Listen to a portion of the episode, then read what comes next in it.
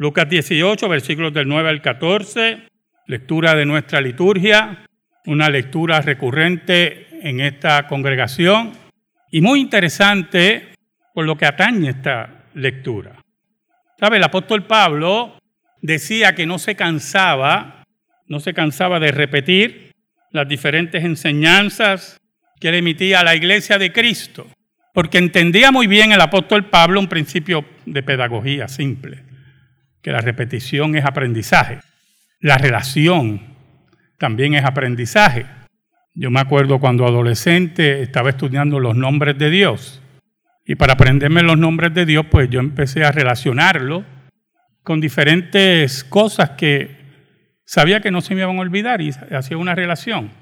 Y estudiaba con un hermano muy querido, Dios lo bendiga donde quiera que esté, y estábamos estudiando los nombres de Dios y entonces él me decía, mira, Jehová Nisi, me decía él, pues piensa en los nazis.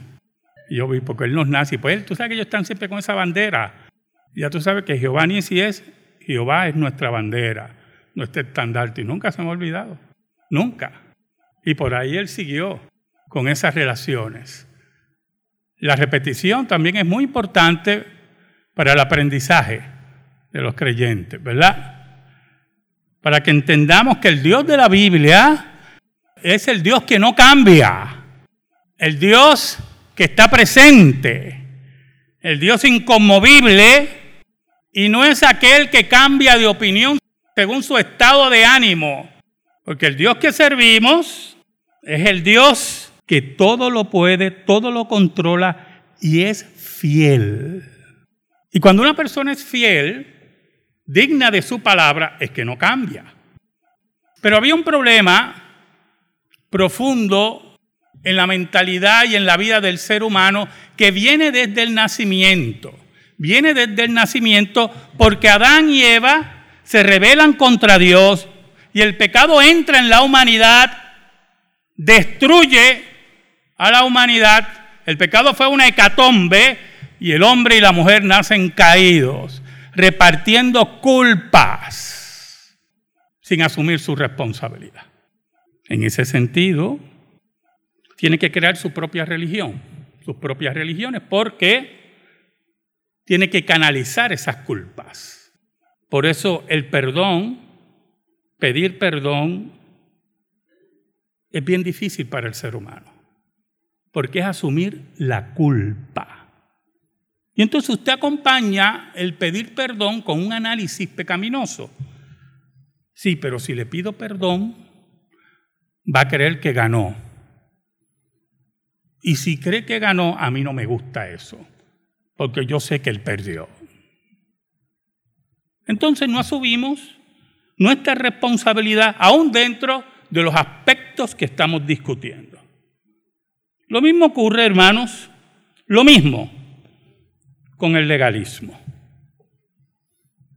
El legalismo para muchos es asumir culpa.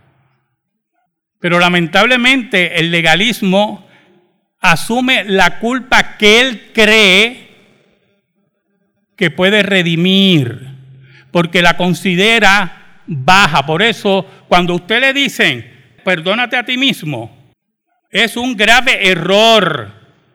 ¿Oyó? Una mentira psicológica. Porque cuando usted se perdona a usted mismo, usted rebaja su culpa.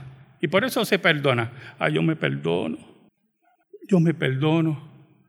Yo no lo quise hacer. ¿Usted ha oído a los criminales? Es que yo no lo quise hacer. Entonces rebaja su culpa. Así es el legalismo. Y Cristo conocía al ser humano. Juan dice que conocía la interioridad del ser humano. Sabía lo que había en cada ser humano. Y el fariseísmo es parte integral de ese legalismo que nos lleva a la soberbia espiritual. Oramos. Dios verdadero, Venimos ante ti en el nombre de Cristo Jesús. Perdónanos. Porque te hemos sido infiel, pero tú permaneces fiel. Escóndenos bajo la sombra de la cruz. Y que tu palabra eterna que nunca se equivoca llegue al corazón de los tuyos. Ayúdame, Señor, en esta hora. Tú sabes por qué te pido ayuda. Ayúdame, Señor. En el nombre de Jesús. Amén. amén. el versículo 9 del capítulo 18 dice, a unos que confiaban en sí mismos como justos y menospreciaban a los otros, dijo también esta parábola. Es interesante como Lucas empieza la narrativa. La narrativa de Lucas, hermano, es que nos resume lo que viene. Esa es la narrativa de Lucas. Y el problema era que el arquetipo del legalista estaba en el fariseísmo. ¿Sabe? Todo en la vida tiene un arquetipo, ¿oyó? ¿Se acuerda la semana pasada o antipasada le hablé de Houdini, el arquetipo de los magos, ¿oyó? Y podemos seguir así una lista, un estadista en el sentido político, ¿verdad? Un hombre estadista, lo vemos en Winston Churchill, el arquetipo de un estadista. Los fariseos era el arquetipo del legalismo.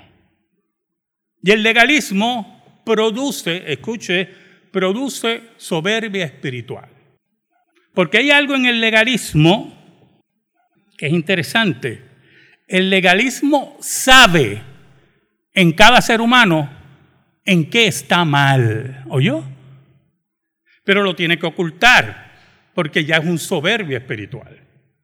Entonces busca la forma de esconderse, busca la forma de no exponerse y por lo tanto, como le dijo a ustedes, desde el nacimiento repartimos culpa, ¿verdad? Y decimos, como Adán, la mujer que me diste, como Eva, la serpiente que tú creaste, y la serpiente no dijo nada, porque esa estaba clara con quién estaba hablando. ¿Oyó? Entonces, ¿qué pasa? Escuche bien, ese soberbia espiritual termina menospreciando al hermano, buscando las faltas en él, para él elevarse sobre el hermano, para él cubrir sus pecados ocultos que están ahí, que están presentes. Entonces, mire, Cristo entonces utiliza una parábola. Las parábolas de Cristo que son tomadas de la vida real, ¿oyó? Ese es un principio básico de hermenéutica para interpretar las parábolas. Son tomadas de la vida real. ¿Oyó? Dice, dos hombres subieron al templo a orar. Uno era fariseo y el otro publicano. Miren los contrastes que hace Cristo. Cristo se va a los extremos para hacer el contraste. Los contrastes son parte integral también de una pedagogía del reino. Porque usted ve claramente, aquí no hay discursos enredados, discursos leguleyos, discurso que puede ser o no puede ser, no, no. En Cristo eso no existía. ¿Oyó? Cristo hablaba claro. Por eso lo odiaban, por eso lo querían asesinar, por eso querían, olvídese, hacer lo que fuera con él. Porque hablaba claro y le sacaba el pus espiritual a los fariseos. Entonces hay un fariseo, que se supone que es el arquetipo de la religiosidad, y un publicano, que eran los más odiados, porque servían al imperio romano recaudando impuestos, y posiblemente muchos de ellos eran ladrones. Eran los dos extremos. Entonces dice así, los dos van a subir a orar. Los dos están buscando a Dios. Pero hay formas equivocadas de buscar a Dios. Oye, mi hermanito. En nuestra sociedad, como he dicho anteriormente, la oración se ha convertido en un punto mágico. Si hay un artista enfermo, usted ve sus compañeros en la televisión, vamos a orar, vamos a hacer una cadena de oración. Posiblemente el artista merece el infierno, es un hijo del infierno.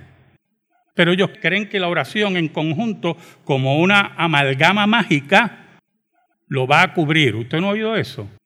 Me cubrieron con oración. Eso viene del ocultismo. ¿Oyó? ¿Cómo que lo cubren con oración? ¿Qué usted llama cubierta?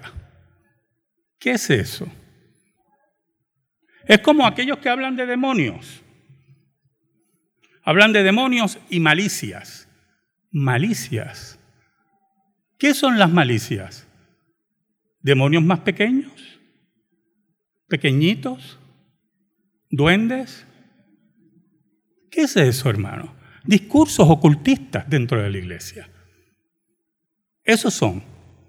Oiga, y el contraste, lo que busca Cristo es que veamos claramente qué terrible es el legalismo y la soberbia espiritual. Y he querido tocar este tema, lo toqué en el programa de radio, porque he observado, aún en iglesias, escuche, iglesias de la gracia, que predican la gracia, iglesias que dicen tener las doctrinas de la gracia con discursos legalistas. Esta semana leía a un teólogo, ¿sabe algo hermano? La iglesia tiene dos mil años de historia, dos mil años de historia. A usted ni a mí nos pasa por la cabeza en esos dos mil años todo lo que la iglesia ha enfrentado. Ustedes son seres occidentales, yo también. Y hablamos de la iglesia en forma occidental. Y nos olvidamos que hay una iglesia oriental. Una iglesia que ha sufrido. Y como decía en el estudio bíblico los jueves, por ejemplo, cuando surge el Islam, el Islam surge y para avanzar su agenda utiliza la fuerza utiliza la espada, el asesinato, el robo, el chantaje, lo gánster. ¿Oyó? Pero principalmente el norte de África había sido conquistado con el Evangelio. Y lo menos que esperaban esos cristianos, que ya tenían un dominio de siete siglos,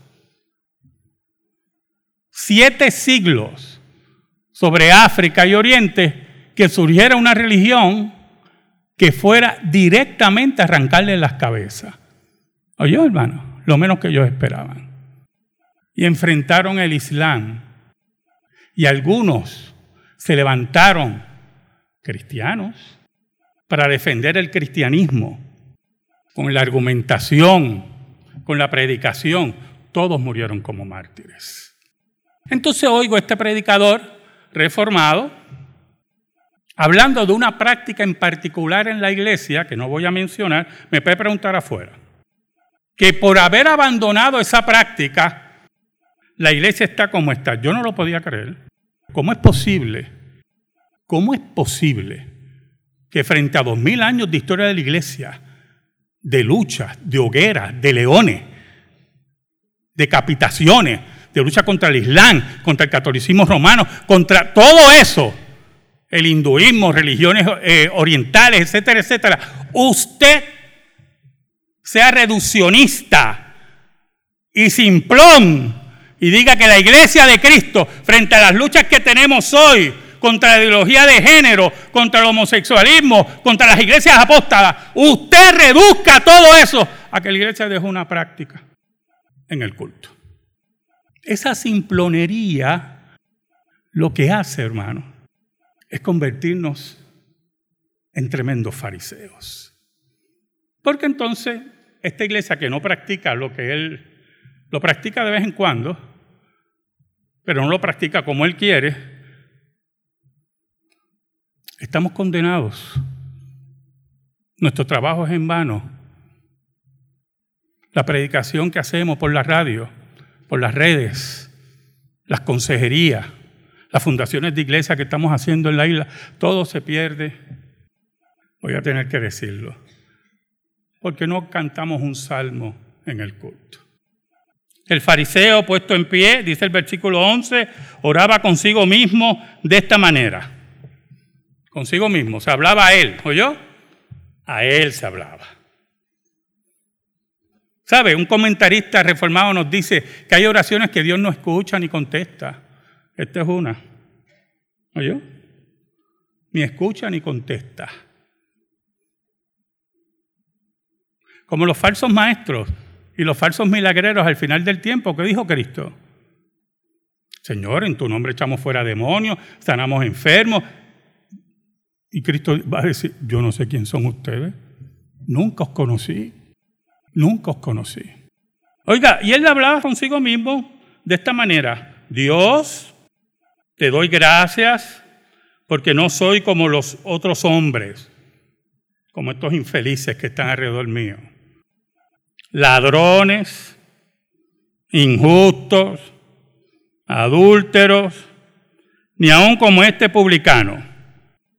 Primero entonces hace una comparación. Yo no soy ladrón, pero le roba la gloria a Dios en su oración. No soy injusto, pero es injusto con su hermano. No soy adúltero. Bueno, si pensaba como creían los fariseos, hace rato que era adúltero. Porque si deseó una mujer en la calle, ya adulteró en su corazón. Por eso Cristo decía, a ustedes os enseñaron no adulteréis, pero os digo que cualquiera que desee una mujer en la calle ya adulteró con ella en el corazón. Pero entonces viene el epítome del legalismo, ni tampoco como este publicano, ni tampoco como este que yo desprecio, porque yo tengo una vida espiritual de excelencia, pero añade, no se queda ahí, recuerde que el, que el legalista sigue añadiendo, ayuno dos veces a la semana. Déjeme detenerme ahí con los famosos ayunos, dos veces a la semana. La ley de Moisés prescribía un ayuno, un ayuno en el día de la expiación. No había ningún problema que usted ayunara por otras cosas. El ayuno, como le he dicho a mi congregación, es para crisis. Usted se encierra con Dios porque tiene una crisis, tiene una dificultad, va a enfrentar un momento difícil y posiblemente usted decidirse en ayuno y en oración con el Señor. Pero los ayunos, escuche bien, son decisiones personales ante la crisis. Y tampoco son para llevarlo al trabajo, ¿oyó? El ayuno siempre tiene que estar acompañado con oración. Si usted se va a trabajar ocho horas, pero va en ayuno, ha pasado, pasó hambre, más nada. Es un pasa hambre, pero más nada, hermano, más nada. El ayuno, si usted le decide, es algo muy personal porque Cristo nos enseñó así. Cristo, porque a mí lo que me interesa es lo que Cristo enseña.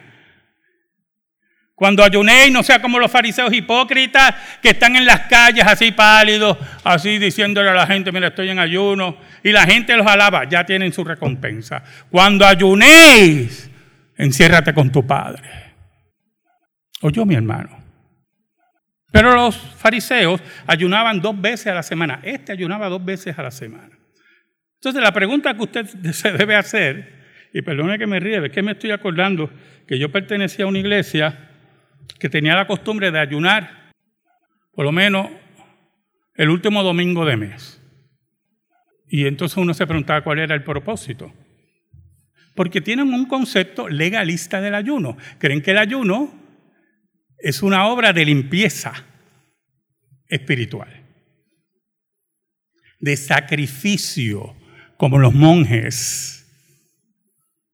Es su forma de latigarse la espalda. ¿Oyó? Y no había una razón para los ayunos. Ninguna razón. Y entonces hubo personas en la historia de la iglesia que trataron de imitar a Cristo y ayunaban 20 días, 40 días. Y usted sabe lo que descubrían, que cuando salían de desayuno, aparte que salían flaquísimos y al borde de la muerte, seguían siendo unos pecadores. Unos pecadores. Ayuna dos veces a la semana, doy diezmo de todo lo que gano. Este era bien estricto en el diezmo.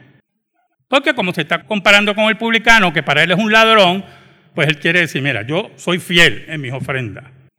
Yo cumplo. Yo quiero que tú veas, Señor, cuán grande yo soy. Cuán importante yo soy para el reino. Por cierto, si usted se cree muy importante para el reino, le tengo malas noticias. Aquí el único importante es Cristo. Y usted está aquí como instrumento de Dios. Y el día que usted terminó, Dios se encarga de usted. Y pone otro. Y punto. Porque toda la gloria es para Dios. Ahora mire el versículo 13. Mas el publicano, el recaudador de impuestos, como dice la Biblia de las Américas, el ladrón para todo Israel. ¿Se acuerda de saqueo, hermano? De ahí viene nuestra palabra saqueador, saqueo. Saqueo era publicano. Era un hombre rico, porque robaba. Oye, hermano, escucha, hermano. Era un hombre solo, despreciado. Tenía dinero, tenía propiedad y no tenía felicidad. Había un solo detalle. Ah, aparte de eso, de baja estatura. Y usted dirá, ¿qué quiere decir con eso, pastor? Ay, hermano, cuando la gente odia, señala todo yo. Lo señala todo.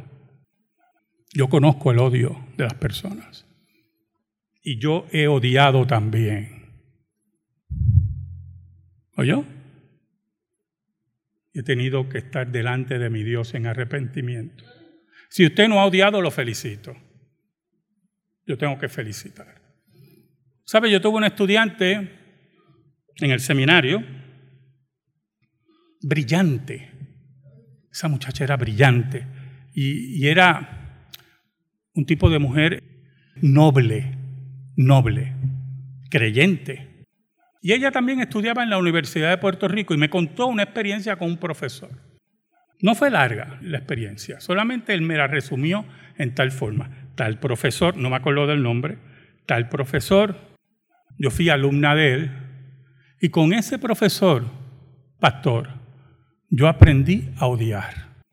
yo, yo, ¿cómo que aprendiste a odiar? Pastor, era tan maldito que lo odié. Y yo nunca había odiado a nadie. Y yo aprendí a odiar con ese hombre. Y así pasa en nuestras vidas muchas veces. Llega alguien que nos quita el piso, y aunque seamos creyentes, nos quita el piso en tal forma que algo nace en nuestro corazón que es contrario a la ley de Dios. ¿Sabe? Saqueo oyó de Jesús oyó de Jesús.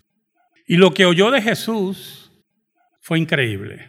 Él no lo podía creer. Que un rabí estuviera ofreciendo perdón. Que un rabí estuviera restaurando vidas. Que un rabí recibía a las prostitutas, a los publicanos y le cambiaba las vidas. Y oyó que venía a su región. Y Saqueo era brillante. ¿Quién no ha visto un ladrón brillante, hermano? Hay, hay su bruto, pero pero los ladrones tienden a ser muy brillantes. ¿Oyó? Y él sabía que la multitud lo odiaba y que no iba a poder llegar donde Jesús. Y lo segundo, que era un hombre bajito. ¿Y qué hizo? Brillante, brillante. Se subió a un árbol para ver a Jesús. No le gritó, no lo llamó. El texto nos dice que fue Jesús el que lo llamó. Porque cuando Dios va a buscar a los suyos, no importa que sean publicanos, no sea que una mujer encopetada o alguien sumamente pobre, no importa que esté en los lugares más terribles de la sociedad o codiándose con banqueros, cuando Dios decide llamar a los suyos, nada se va a poner en el medio. Y Jesús pasa al lado de ese árbol dice, saqueo, baja que tengo que posar en tu casa. Oiga, hermano, qué tremendo el maestro. Va a posar en la casa de un pecador asqueroso como era un publicano. Ese es el Dios que yo sirvo. Oiga, mas el publicano estando de lejos, ni se acercaba a los lugares santos que consideraba santos, se abochornaba, hermano. Oh hermano, si nosotros perdemos la capacidad de abochornarnos de nuestros pecados, hay una soberbia espiritual producto de nuestro legalismo que es bien peligrosa. Oiga, se abochornaba de sus pecados. No quería, estaba de lejos. No quería ni aún alzar los ojos al cielo. ¿Sabe, hermano? Yo he tenido hermanos, perdone, yo he pasado por eso, pero yo solo voy a decir, yo tengo un hermano que dice, pastor, yo no me atrevo ni a orar, tengo tanto vergüenza. Y yo, oh, qué tremendo, estamos en el mismo club. Porque amamos tanto a Jesús por el poder del Espíritu Santo que nos avergonzamos tanto de nosotros. Ni alzaba la vista, sino que se golpeaba el pecho diciendo, una práctica muy oriental, golpearse el pecho, romperse la camisa. Muy oriental, oye hermano. Se golpeaba el pecho diciendo, Dios, sé propicio a mi pecador. Dios, aquí estoy un pecador. Aquí estoy alguien que no merezco tu misericordia. Aquí estoy aquel que robé, aquel que adulteré, aquel que mentí. Aquí estoy, Señor, porque he derribado tu ley y solamente necesito tu misericordia. Oh, hermanos, cuando oramos, aquí estamos, Señor. No merezco más que tu misericordia. Si tú quieres dármela, porque yo no puedo. Cristo dice, os digo que éste descendió a su casa justificado antes que el otro. Escuche bien, descendió a su casa, vamos a cambiar para la justificación ahí salvo. Descendió con la gracia de Dios.